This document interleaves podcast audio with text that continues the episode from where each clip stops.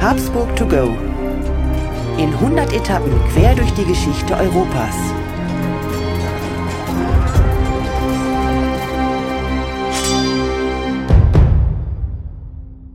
Hallo und herzlich willkommen bei Habsburg to go, der etwas andere geschichtliche Reisebericht. Wir reisen in 100 Etappen auf den Spuren der Habsburger. Wir, das sind Markus Knapp und mein Name ist Thomas Krug. Hallo Thomas und schönen guten Morgen. Guten Morgen Markus und äh, ich freue mich auf unseren heutigen Talk, bei dem du uns auf eine Reise mitnimmst, die für dich persönlich, glaube ich, wahrscheinlich die spannendste sein wird, oder? Ja, also zumindest äh, mit sehr viel Emotion verbunden, Thomas, weil die heutige Folge ist ehrlich gesagt eine Hommage an meine Heimatstadt Heidelberg.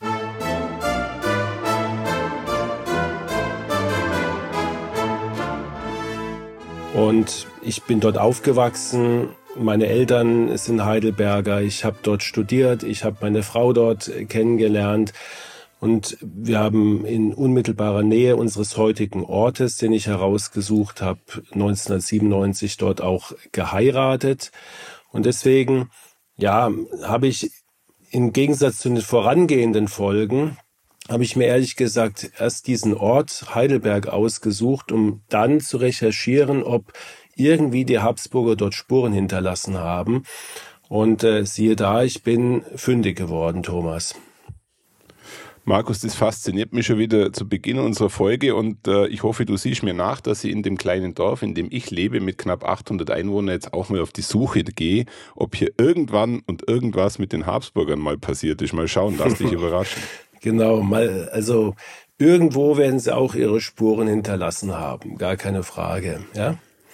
Aber ja es war auch ehrlich gesagt jetzt, ähm, es gibt sicherlich Städte im damaligen äh, Heiligen Römischen Reich oder in der Donaumonarchie, wo die Habsburger mehr Spuren hinterlassen haben wie in Heidelberg. Aber ja, äh, sei gespannt, ich habe ein bisschen was zu berichten. Vielleicht sage ich dir kurz noch was, um dich da abzuholen über Heidelberg. Natürlich kennst du das und sicherlich auch sehr viele unserer Zuhörerinnen und Zuhörer. Es ist ähm, die Universitätsstadt, würde ich mal sagen, in Deutschland, ähm, hat äh, die älteste Universität von Deutschland, hat also eine riesige Tradition, diese, diese Universität. Heidelberg ist keine jetzt Mega-Metropole. Es, hat 140.000 Einwohner, aber zusammen mit ähm, Mannheim und auch mit Karlsruhe, was auch nicht so weit weg ist, ist es schon eine Metropolregion. Der, der ganze Rhein-Neckar-Raum ähm, hat sich enorm entwickelt in den letzten Jahrzehnten. Es liegt also in Baden-Württemberg und es ist geprägt jetzt mal rein geografisch durch eine wirklich einzigartige geografische Lage. Du musst dir vorstellen, dass der Neckar aus dem Neckartal, aus dem, aus dem Odenwald, den Odenwald dort durchbricht und in die Rheinebene fließt. Und genau an dieser Stelle hat man Heidelberg damals äh, gebaut. Es ist ähm, heute ein Ort ja, mit mit dem man Studentenleben verbindet, mit dem man Romantik verbindet, natürlich auch ein riesiger äh, Tourismus, der dort Einzug gehalten hat. Und ich führe dich jetzt nicht direkt in die Altstadt hinein, sondern natürlich, wie du dir denken kannst, auf das Wahrzeichen von Heidelberg, und zwar das Heidelberger Schloss.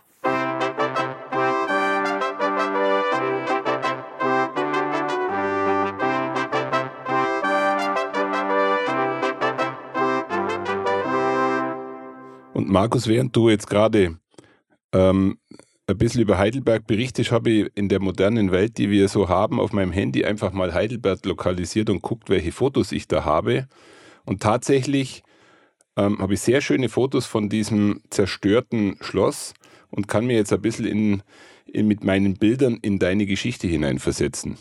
Also das Schloss und wahrscheinlich hast du den klassischen Blick auf das Schloss von der anderen Seite, nämlich den sogenannten Philosophenweg, wo also ähm, ja. jeder Heidelberger Tourist gewesen sein muss, weil dort hat man den Blick auf den Neckar, die alte Brücke, die Altstadt und das Schloss. Und das Schloss Heidelberg ist wahrscheinlich, Thomas, die berühmteste Ruine der Welt, vielleicht ähm, mit dem mit dem Kolosseum vielleicht, ja. Und seh mir bitte nach, wenn ich da ein bisschen schwärme. Ja, vielleicht ist der ein oder andere Vergleich übertrieben, aber zumindest in Deutschland äh, kenne ich keine Ruine, die bekannter ist äh, und schöner ist wie das Schloss Heidelberg. Es liegt also steil über dem Neckartal an, an dem Hang, am Nordhang vom Königstuhl, das ist der Hausberg von Heidelberg, ähm, mit die höchste Erhebung im Odenwald, äh, umgeben von, von grünen Wäldern und diese, diese Ruine ist aus diesem berühmten roten Neckartaler Sandstein. Ja, und diese ganze Silhouette dominiert wirklich das Bild von Heidelberg und die Altstadt, thront sozusagen darüber. Und Markus, ich freue mich jetzt drauf, wenn du ein bisschen was über das Schloss berichtest, weil ich habe, glaube ich, nur Halbwissen. Ich weiß nicht, haben es die Franzosen zerstört, wer auch immer das zerstört hat, aber vielleicht kannst du da ein bisschen ähm, Licht ins Dunkel ja, bringen. Ich äh, kann dir kurz so einen Abriss geben. Also ähm, das erste Mal wurde wahrscheinlich im 13. Jahrhundert da hat, haben diese äh, Pfalzgrafen bei Rhein, so nannte man dort äh, die, die Herrscher, die haben ähm, dort eine Burg errichtet. Diese Pfalzgrafen bei Rhein wurden dann auch die späteren Kurfürsten Thomas. Ja, das war also eine, eine Residenz der Kurfürsten. Und Sie haben sich Heidelberg ausgesucht, vermutlich wegen der günstigen geografischen Lage und haben dann an diesem Hang auch natürlich aus strategischen Gründen eine Burg äh, aufgebaut. Und aus dieser befestigten mittelalterlichen Burg entwickelte sich dann im Laufe der Jahrhunderte ein sehr repräsentatives Schloss. Wir haben schon mal in der Folge 5, du erinnerst dich, als es um den Dreißigjährigen Krieg ging, dort haben wir den berühmten Winterkönig Friedrich kennengelernt, der dort äh, zum Zeitpunkt des Dreißigjährigen Kriegs mit seiner englischen Frau äh, Elizabeth Stuart lebte. Und der musste ja dann fliehen. Also wer die Geschichte nicht mehr parat hat, empfehle ich bei dieser Gelegenheit Folge 5 unseres Podcasts nochmal anzuhören. Und etwas später, im 17. Jahrhundert, wurde dann das, was du dir jetzt noch in Erinnerung hattest, das Schloss in den Pfälzischen Erbfolgekrieg verwickelt und wurde in diesem Krieg mehrfach zerstört. Ja, dieser Erbfolgekrieg war deswegen so brisant, weil der Bruder von Ludwig dem 14., also der Sonnenkönig, der war mit einer Pfälzerin verheiratet, die berühmte Lieselotte von der Pfalz. Wer mal so ein bisschen in das, in das höfische Leben, das Hofleben in, äh, in Versailles und äh, in den Absolutismus einsteigen will, dem empfehle ich, äh, die Tagebücher oder Briefe von der Lieselotte von der Pfalz zu lesen. Das ist ein, ein wirklicher Genuss, vor allen Dingen, weil sie auch eine sehr derbe Sprache benutzt, ja, und ähm, das nur nebenbei durch diesen, ähm, weil diese Linie, die Pfälzer ausgestorben sind, meinte der Ludwig der 14. die Pfalz und Heidelberg an sich zu reißen, ja, über diese Verbindung von seinem Bruder und hat dann ohne Kriegserklärung die Pfalz und auch Heidelberg besetzt und dann über mehrere Jahre, ich sag mal, malträtiert. Und als er dann abziehen musste, hat er im Grunde genommen die Politik der verbrannten Erde hinterlassen. Er hat also alles ähm, zerstört, was zu zerstören war, damit seine Feinde das nicht mehr nutzen konnten. Und da ist unter anderem auch das Schloss zum Opfer gefallen. Und dann hat man sich lange überlegt, ob man es wieder aufbaut, hat dann auch notwürdige, notdürftige Reparaturen durchgeführt. Dann ist es äh, Ende des 18. oder Mitte 18. Jahrhundert nochmal mit zwei Blitzeinschlägen äh, verwüstet und, und äh, ausgebrannt worden. Und dann hat man das einfach seinem Schicksal überlassen, das verwitterte. Ja, ähm, es diente als Steinbruch, wie so oft. Die haben sich die Heidelberger unten die Altstadt damit aufgebaut, die ja auch zerstört war. Und dann aber Ähm, Nochmal ein paar Jahrzehnte später hat man dann im Sinne der Romantik auf einmal diese, diese Perle äh, Heidelberg mit diesem ja, mit dieser Ruine, die dann auch äh, irgendwie verwildert war und mit Efeu umrankt und so weiter, haben die Romantiker, und davon gab es eine Menge in Heidelberg, entdeckt und in zahlreichen Bildern und Gedichten ähm, wurde dann das Heidelberger Schloss der Inbegriff einer romantischen Ruine. Und ja, das hat sich bis heute gehalten. Ähm, irgendwann äh, hat man dann, ähm, es war übrigens ein Franzose, der dann tatsächlich ähm, dieses, dieses Juwel erkannt hat und gesagt hat, wir müssen diese Ruine jetzt erhalten. Wir müssen sie auch wieder zugänglich machen. Und ähm, nach dem Zweiten Weltkrieg, wir machen jetzt einen großen Sprung, weil das hat auch nochmal eine Bedeutung, haben die Amerikaner ein Headquarter in Heidelberg aufgebaut. Das hatte, man vermutet damit zu tun, dass Eisenhower äh, deutsche Vorfahren hatte, die im Odenwald, aus dem Odenwald kamen. Und ähm, den Amerikanern hat, hat Heidelberg extrem gefallen. Manche vermuten auch, dass Heidelberg deswegen komplett verschont wurde im Zweiten Weltkrieg. Es ist fast keine Bombe gefallen im Vergleich zur Nachbarstadt Mannheim, die komplett zerstört wurde. Und dass mhm. diese amerikanische Begeisterung hat dann den, ich sag mal, den, den Massentourismus nach Heidelberg nach dem Krieg gefördert, der bis zum heutigen Tag anhält.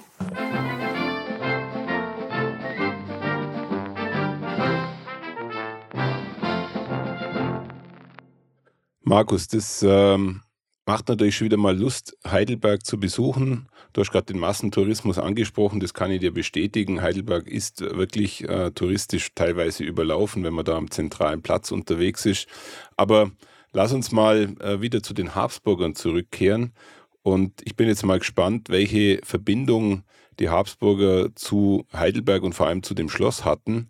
Und äh, hör dir jetzt wieder gespannt zu. Weiter. Ja, Thomas, also wie gesagt, ich habe dann mal recherchiert und ähm, sofort ähm, ist die Meldung im Internet, habe ich den, den Bericht gelesen, dass tatsächlich äh, vor allen Dingen zwei Habsburgerinnen äh, öfters in Heidelberg sich aufgehalten haben. Und zwar war das die Kaiserin Sissi und ihre Lieblingstochter Marie Valerie. Und ich habe mir dann gedacht, ich möchte die Folge nutzen und ein bisschen vom Leben dieser Lieblingstochter von Kaiserin Elisabeth zu berichten, weil das ist sicherlich äh, eine Person, die man jetzt nicht so, so oft schon gehört hat. Auch vielleicht jemand, der sich mit Geschichte und mit Habsburg auskennt, ähm, weiß jetzt nicht so, zumindest ging es mir so, auf Anhieb viel über die Marie Valerie zu sagen. Und deswegen nehme ich das zum Anlass. Die beiden waren von 1883 bis 1890 insgesamt viermal in Heidelberg und zwar immer im April, Thomas. Ja? Weil äh, wenn du mal im April in Heidelberg warst, da ist äh, durch die günstigen klimatischen Bedingungen an der Bergstraße ist da fast immer der Frühling schon in vollem Gange und ausgebrochen. Ja? Also da ist es sehr schön, es blüht alles, ja. Und deswegen ähm, sind die beiden äh, in dieser Zeit immer dort gewesen, zumal die Marie auch im April Geburtstag hat. Diese Marie Valerie hat über jeden Aufenthalt Tagebuch geführt. Die sind zwar heute verschollen, aber es sind Fragmente bzw. Abschriften erhalten und man äh, kann sie also tatsächlich noch das ein oder andere lesen und sie hat auch über ihre Aufenthalte in Heidelberg sehr viel verfasst. Der erste war 1883, da war die Sissi zur Kur mal wieder, muss man sagen, in Baden-Baden und hat dann einen Tagesausflug nach Heidelberg unternommen und bereits beim ersten ja, Kennenlernen von Heidelberg war die Marie Valerie vom Schloss sehr angetan. Und zwar so sehr, dass sie ein Jahr später äh, gleich wieder zurückkamen und sich dann oberhalb des Schlosses in ein Hotel eingemietet haben. Es war also dann ein paar Tage, wo sie dann tatsächlich da waren und nicht nur ein Tagesausflug. Und dann haben sie das Schloss wirklich ausgiebig erkundet, äh, sind da durch die Ruinen gelaufen, ja, die damals wirklich verwunschen gewesen sein müssen, mit Efeu umrankt und, äh, und Bäumen eingewachsen. Und dann guckt da so ein, äh, so ein zerfallener Turm auf einmal aus dem Gebüsch raus. Und so kann ich mir das vorstellen, ja. Und ähm, sie haben auch den Odenwald erkundet. Sie haben also ausgiebige Wanderungen gemacht, wie du dir vorstellen kannst. Sie war ja sportsüchtig aus heutiger Sicht mit Sicherheit. Also die haben da äh, Gewaltmärsche gemacht, ja. Und der Sissi hat es sehr gut getan, diese Reisen, wie du weißt. Ja, die hat sich da ja immer von ihrem höfischen Leben befreit gefühlt und äh, die Valerie, die Marie Valerie als Begleiterin war für sie ohnehin das Lebenselixier schlechthin und das hat ihr einfach wirklich gut getan. Und ähm, die Valerie schrieb zum Beispiel in ihrem Tagebuch über diesen Aufenthalt, über diesen ersten längeren Aufenthalt, hören wir mal gerade ein Zitat. Es ist ja so schön hier, so himmlisch schön. Ja, Markus, das ist ja alles äh, total romantisch, was du da gerade erzählst. Mutter und Tochter wandern durch den Wald, sind äh, vollkommen frei vom Alltag unterwegs, erholen sich, machen miteinander Spaziergänge, erkunden das Schloss und äh, sie schreibt nur ein wunderschönes Tagebuch. Also ich, ich fühle mich so leicht beschwingt, wie du das gerade von den beiden so erzählst. Ja, ähm, da hast du vollkommen recht. Natürlich kennst du meine, meine äh, Vorliebe für, für tragische Figuren bei den Habsburgern und dieses Glück, das währte natürlich nicht lange. Und äh, 1890 kamen sie dann das letzte Mal nach Heidelberg. Und da war die Situation ganz anders. Ja. Die Sissi war damals schon eine gebrochene Frau. Ein Jahr zuvor hatte sich ihr Sohn das Leben genommen, der Rudolf. Auch darüber haben wir schon eine Folge gemacht. Ihr Vater war gestorben. Auch ihr langjähriger ungarischer Freund, der Graf Andrassi.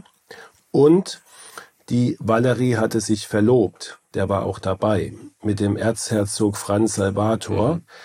Und ähm, das war tatsächlich für die Sissi ich würde mal sagen, eine Katastrophe, weil die Marie Valerie für sie wirklich eine große Stütze gewesen war. Und sie wusste natürlich, dass sie sie damit auch abgeben muss. Und als ob die Marie Valerie vielleicht so eine Vorahnung gehabt hat, hat sie ähm, dann in ihr Tagebuch geschrieben. Wir sagten uns mit Wehmut, dass wir dieses unvergleichliche und liebgewonnene Bild vielleicht nie mehr zusammen schauen werden. Ja, Markus, das hört sich dann tatsächlich schon ein bisschen wie eine böse Vorahnung an und äh, fast schon eine Prophezeiung. Ich glaube, jetzt ist der Zeitpunkt gekommen, wo wir uns von der Steffi ein bisschen was über die Marie Valerie äh, im Detail berichten lassen, oder? Ja, gute Idee, Thomas. Marie Valerie wurde am 22. April 1868 im heutigen Budapest geboren. Sie war das vierte Kind des Kaiserpaares Elisabeth und Franz Josef von Österreich. Sie galt als Nachzüglerin und war tatsächlich zehn Jahre jünger als ihr Bruder Rudolf. Die Kaiserin selbst hatte sich ein weiteres Kind gewünscht, unter anderem auch, um es selbst aufziehen zu können, was ihr bei ihrer ältesten Tochter und ihrem Sohn nicht vergönnt war. Sissi betrachtete Marie Valerie als Geschenk an das Land Ungarn, das sie selbst so sehr zu lieben gelernt hatte. Deshalb wuchs Marie Valerie in der Obhut ihrer Mutter, welche ausschließlich Ungarisch mit ihr sprach, vor allem auf Schloss Gödelö auf und wurde zur Lieblingstochter Elisabeths. Aus diesem Grund bekam sie auch den Beinamen die Einzige. Sie genoss eine hervorragende Erziehung und lernte mehrere Sprachen. Das intelligente Mädchen liebte außerdem Musik und Kunst und fing bereits mit acht Jahren an, Tagebuch zu führen. 1886 lernte sie die große Liebe ihres Lebens kennen. Franz Salvator von Österreich-Toskana, der ein Cousin dritten Grades war. 1890 heirateten sie in Bad Ischl. Die Ehe war am Anfang noch harmonisch, wurde mit der Zeit jedoch immer schwieriger, unter anderem auch, weil ihr Ehemann chronisch untreu war. Allen Schwierigkeiten zum Trotz bekam das Paar zehn Kinder. Kaiser Franz Josef freute sich in späteren Jahren an der zahlreichen Enkelkinderschar und pflanzte unter anderem Bäume in Bad Ischl zu den jeweiligen Geburtstagen. Einige davon stehen heute noch. Das Verhältnis von Marie Valerie zu ihrem Ehemann wurde zunehmend schlechter, zumal sich Franz Salvator mit der Prinzessin Stephanie zu Hohenlohe-Waldenburg-Schillingsfürst einließ und mit ihr auch ein Kind zeugte. Neben ihrem Leben als Ehefrau und zehnfache Mutter beschäftigte sich Marie Valerie auch mit Wohltätigkeitsarbeit. Sie unterstützte das Rote Kreuz und richtete während des Ersten Weltkriegs ein Lazarett ein. Nach dem Ersten Weltkrieg verzichtete sie auf die Mitgliedschaft im Hause Habsburg und auf alle daraus resultierenden Herrschaftsansprüche. Dadurch verlor sie zwar ihre Adelstitel konnte aber als Staatsbürgerin in Österreich bleiben und ihre Besitztümer behalten. Wenige Jahre später, 1924, wurde bei der mittlerweile 56-jährigen Lymphknotenkrebs festgestellt, an welchem sie am 6. Dezember 1924 verstarb. Sie wurde in der Habsburger Gruft in der Pfarrkirche Sindelburg beigesetzt. Ja, Markus, wie immer spannende Lebensgeschichte ähm, hier von einer von einer Nebenfigur der Habsburger, die glaube ich wahrscheinlich wenige Menschen kennen, ähm, aber nichtsdestotrotz sehr interessant. Und vielleicht kannst du noch mal ein bisschen genauer äh, darüber berichten, wie dieses äh, Mutter-Tochter-Verhältnis war, welches ja schon speziell für Sissi sicherlich nicht einfach war. Ja, und für die Marie Valerie glaube ich auch nicht. Also das war die Lieblingstochter ganz offiziell. Ja. ja. Ähm, sie hatte ja auch den Beinamen die Einzige, so wurde sie am Hof genannt. Ähm, nicht von Sissi, aber so am Hof. Ja. Und sie galt ja als ein Geschenk an die Ungarn. Also es war, wie gesagt, ein Wunschkind von der Sissi. Sie wollte einfach nochmal ein Kind großziehen ähm, und selber darauf Einfluss haben. Markus, kannst du mal ein bisschen erklären, was das bedeutet, Geschenk an Ungarn? Dass, das, dass man das vielleicht auch noch mal ein bisschen versteht. Ja, also ein Jahr, also die, die Sissi hatte ja ein Faible für die Ungarn, ja, ähm, von Anfang an. Und mhm. man sagt ihr ja nach, dass sie den ganz, ganz großen Anteil hatte an diesem Ausgleich, an diesem sogenannten Ausgleich zwischen Österreich und Ungarn, der ja dann in die Doppelmonarchie gemündet ist. Ja. Ähm, bis mhm. zu 1867 war, war, es gab es ja keine Doppelmonarchie. Ja. Und mit einem symbolischen Akt, nämlich der Krönung sowohl von äh, Franz Josef als auch von Sissi zum böhmischen König und böhmischen Königin wurde sozusagen symbolisch diese beiden Reiche vereint. Und die Ungarn haben das der Sissi immer gedankt und äh, ihr auch nie vergessen. Und äh, umgekehrt war die Liebe von, von Sissi zu den Ungarn sehr, sehr groß.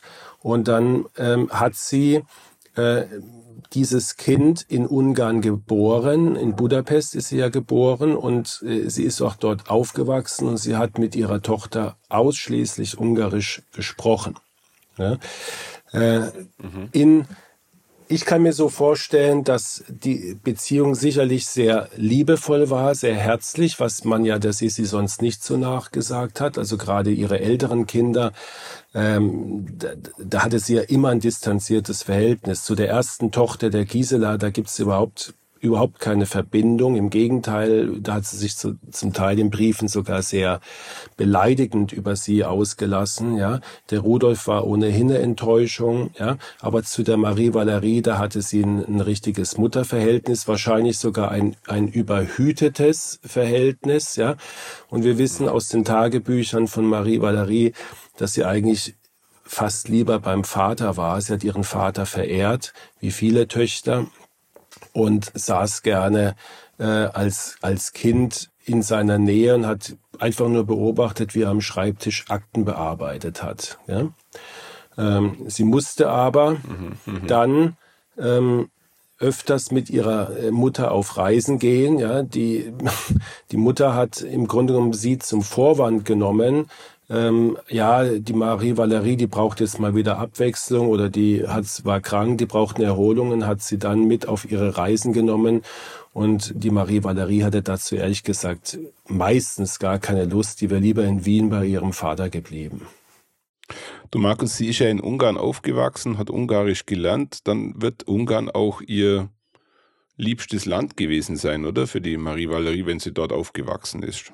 Was hat sie denn da für ein Verhältnis dazu gehabt zu Ungarn? Ja, könnte man vermuten, aber ähm, erstaunlicherweise oder vielleicht auch als Reaktion darauf hat sie später tatsächlich alles Ungarische abgelehnt.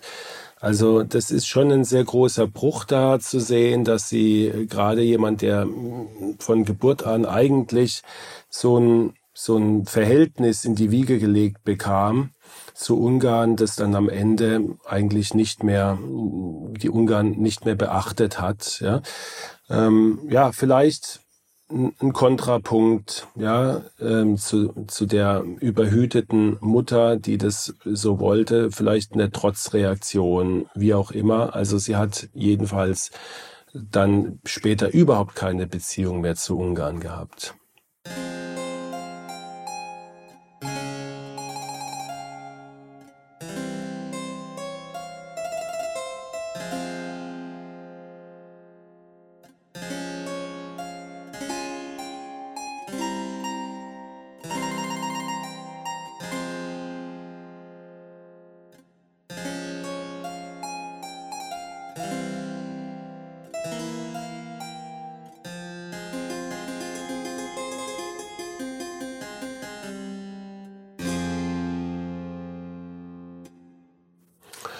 Ja, ähm, kommen wir vielleicht in diese Heidelberger Zeit, Thomas, und vielleicht auch da die Beziehung zu, von den beiden Frauen dann mittlerweile zueinander. Also die Sissi hatte in dieser Heidelberger Zeit schon die, die typischen Merkmale ihrer ähm, chronischen psychosomatischen Beschwerden. Und ähm, diese langen Spaziergänge und um das Schloss herum, das hat ihr sehr gut getan, äh, sowohl seelisch als auch körperlich. Ja.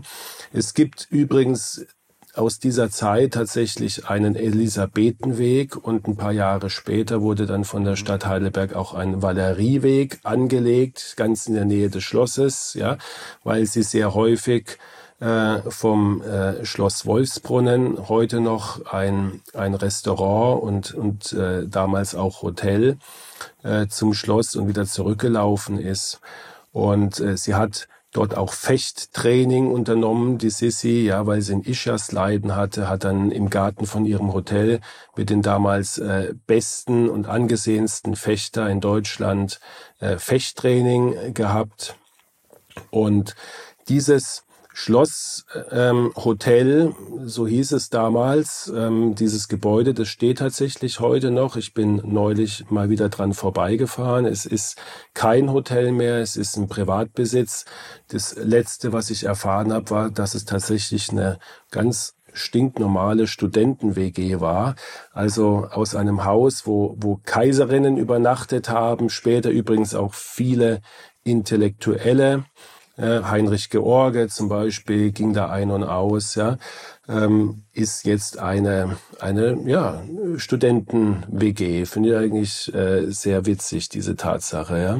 Markus, und wahrscheinlich hat man da jahrzehntelang äh, als schlagende Zunft dann wiederum gefechtet, aber mit einem anderen Hintergrund, ja. genau. Ähm, ob da eine schlagende Verbindung ist, äh, das kann ich dir nicht sagen. Die sind ohnehin am Aussterben. Äh, es ist auch meines Erachtens kein Verbindungshaus. Ja, ähm, ja. dieses ähm, Heidelberg mit seiner Romantik, ja, das war natürlich auch ein Anziehungspunkt und ist es bis heute für Liebespaare. Ja, nicht umsonst heißt es in diesem berühmten, es gibt viele äh, Gedichte und Lieder über Heidelberg und das berühmteste ist wahrscheinlich, du kennst es, ich habe mein Herz in Heidelberg verloren. Ja, wie geht's weiter, Thomas? in einer lauen in Sommernacht. Einer lauen Sommernacht. ich hab mein Herz in Heidelberg verloren, in einer lauen Sommernacht. Ich war verliebt. Genau, ja. Und ähm, das, äh, warum erzähle ich das? Weil äh, Marie Valerie sicherlich auch den ein oder anderen romantischen Abend in Heidelberg in der Nähe des Schlosses verbracht hat mit ihrer großen Liebe Franz Salvator.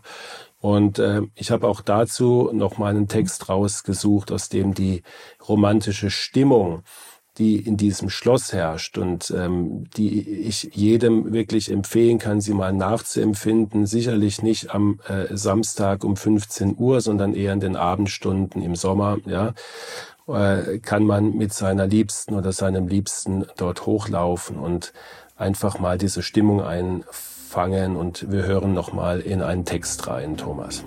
Wir krochen in jeden Schlupfwinkel und stiegen auf jeden Turm, auf jeden Erker auch auf schwindlige Stellen, denn wenn mich Franz festhält, ist nichts zu fürchten, und bewunderten von neuem die Schönheit des einzigen Baues, der seinesgleichen auf der Welt nicht hat, besonders wenn der Frühling sein schimmernd Brautgewand um die Hügel, um die alte Stadt gewoben hat. Und aus allen Rissen und Fugen des roten Sandsteinbaus duftender Flieder und Goldlack blüht. Nachdem wir jeden Stein besehen, jede Aussicht bewundert, jede Erinnerung aufgefrischt hatten, kehrten wir müde und staubig ins Hotel zurück und warteten, ob sich der Mond wohl entschließen werde, das Gewölk, welches den ganzen Tag den Himmel bedeckt hatte, zu durchbrechen. Endlich glänzte ein heller Silberschein über den Geißberg, und so gingen wir wieder zu dritt hinab und warteten auf einer Bank des Schlossgartens, bis die Vollkugel hell am Himmel stand und ihr mildes Licht über die mächtigen, efeu umrankten Mauern ergoss. Da gingen wir in den Schlosshof und auf die Terrasse und ließen den Silberschein durch die ausgebrannten Fenster des Otto-Heinrichs-Baus hell auf uns strahlen. Schimmernd spiegelte er sich auf den Butzenscheiben des Mitteltraktes und geisterhaft sahen die tiefen Schatten aus und die schlanken Gestalten der Statuen, die sich auf den dachlosen Mauern erheben. Erst um 10 Uhr gingen wir heim. Markus, mir war gar nicht bewusst, dass du so eine romantische Ader hast. Also äh, unsere heutige Folge ist ja stark geprägt von, von äh, Zweisamkeit, äh, schöne Bilder, laue Sommernächte. Und äh, jetzt wird die spannende Frage sein, war das dann auch für unsere Protagonistin äh, für den Rest des Lebens so? War ihr Franz Salvator wirklich der romantische Typ? Naja, ähm, das haben wir ja schon im, im Text von der Steffi gehört, dass es eben nicht so war. Wie übrigens so oft in dieser Zeit. Gell? Es war ja also durchaus üblich, dass die Adligen, äh, auch die hoch angesehenen, hochgestellten Adligen, auch, auch Kaiser und Könige, ähm, äh, sich Nebenfrauen geleistet haben und es musste auch akzeptiert werden. Ja, man weiß, ähm, dass dass der Franz Salvator also ein, ein chronischer Fremdgänger war. Ähm, die Marie Valerie hat das akzeptiert oder besser gesagt akzeptieren müssen. Das war das Schicksal der Frauen damals. Es wäre undenkbar gewesen, eine Ehe aufzulösen, äh, weil der Mann fremdgegangen ist. Das ähm, war schlicht und ergreifend für diese Frau nicht möglich, also musste sie es ertragen. Der Anfang war ja tatsächlich äh, romantisch geprägt und es war auch eine Liebesheirat. Die haben sich auf einem Ball kennengelernt und äh, sich sofort ineinander verliebt und dann hat man äh, romantisch in Bad Ischl geheiratet, äh, in der Kaiservilla, die wir ja auch schon zum Thema hatten. Und Leute, berühmte Leute wie Anton Bruckner haben dabei die Orgel gespielt. Also es war perfekt inszeniert. Aber ja, wenn man halt nicht treu sein kann, dann wird jede Ehe äh, zur Qual. Und ähm, eine sehr spektakuläre Affäre hatte ja der Franz Salvator mit einer Stefanie Richter. Ja, die Stefanie Richter ist eine Persönlichkeit, über die es sich lohnen würde, wenn sie Habsburgerin wäre, eine ganze Folge zu machen, weil sie hat ein unglaublich bewegtes Leben gehabt. Ja, ich will dir ganz kurz skizzieren.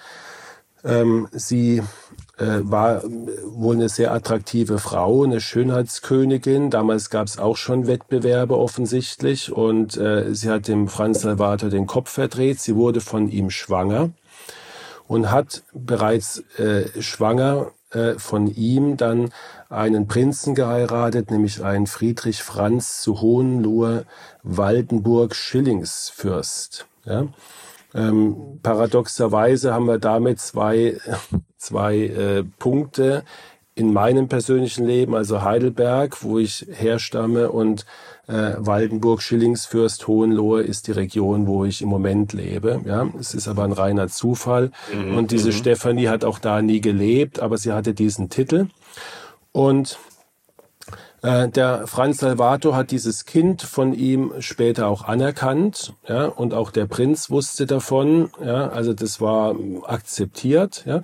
Und diese Stefanie hat dann eine sehr ungewöhnliche, fast unglaubliche Karriere gemacht, nämlich trotz jüdischer Abstammung gelangte sie in höchste Nazi-Kreise.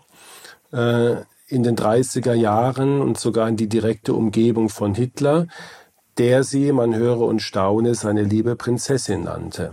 Ja, und sie hat dann auch äh, später Spionagetätigkeiten für die Nazis unternommen, ist dann äh, mit ihrem äh, nächsten Mann, die hatte natürlich auch zahlreiche Männer, in die USA übergesiedelt, ja, äh, und hat dort, nachdem sie da auch äh, zum Teil in Haft war, ja, als Deutsche, also es war immer noch während dem äh, Zweiten Weltkrieg, hat sie dann nach dem Zweiten Weltkrieg schon wieder höchste äh, Kreise kennengelernt und äh, lebte mit zahlreichen Präsidenten im Umfeld, ja unter anderem auch mit Kennedy, ja, äh, und starb dann letztendlich 1972 nach einem überaus ja, ereignisreichen Leben. Ja, also das mal nur nebenbei. Ich habe gedacht, ich erzähle das auch, weil ähm, man über kleine Geschichten immer auf noch kleinere Geschichten stößt, die alle irgendwas miteinander zu tun haben. Also Markus, die Bögen können nicht extremer gespannt sein. Wir sind von deinem Geburts- und Heimatort in deinen jetzigen Wohnort gereist und äh, jetzt hast du diese Stefanie Richter so schön äh, umschrieben, dass ich eigentlich schon Lust habe, mir eine Biografie dazu rauszusuchen. ja. Schade, dass man, schade, dass sie nicht mehr Berührungspunkte hatte, weil dann hätten wir über sie wirklich eine Folge in USA machen können, endlich eine Reise in die USA zu machen. Aber ich glaube, das wäre dann arg konstruiert gewesen, ja. So ist es, genau. Ja, Thomas, wir kommen eigentlich zum Ende dieser Folge. Ja, ähm, die ja.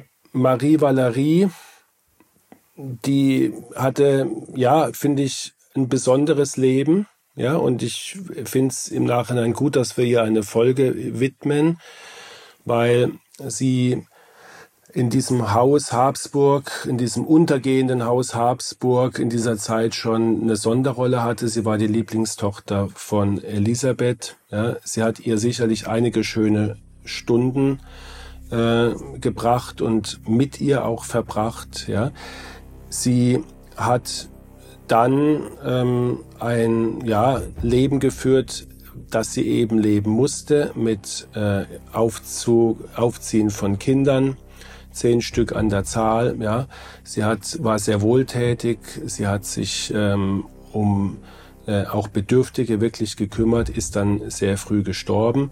Und Heidelberg steht jetzt mal symbolisch vielleicht für diese schöne Zeit mit ihrer Mutter und auch die schöne Zeit mit ihrem Verlobten, auch wenn die Ehe dann leider später nicht mehr so glücklich war. Und ich kann nur sagen, wer noch nicht in Heidelberg war, ich denke, die wenigsten kennen Heidelberg gar nicht. Ähm, ja, hinfahren, sich von diesem romantischen Schloss wirklich in Bann nehmen lassen, sich verzaubern lassen, ja rumschlendern, vor allen Dingen in den Abendstunden im Sommer. und diese romantische Stimmung einfahren und ein bisschen natürlich dabei an Sissi und Marie Valerie denken. Markus, ähm, vielen Dank für diese Einblicke in deine, in deine Heimatstadt und du hast, glaube ich, eins absolut wieder hinbekommen.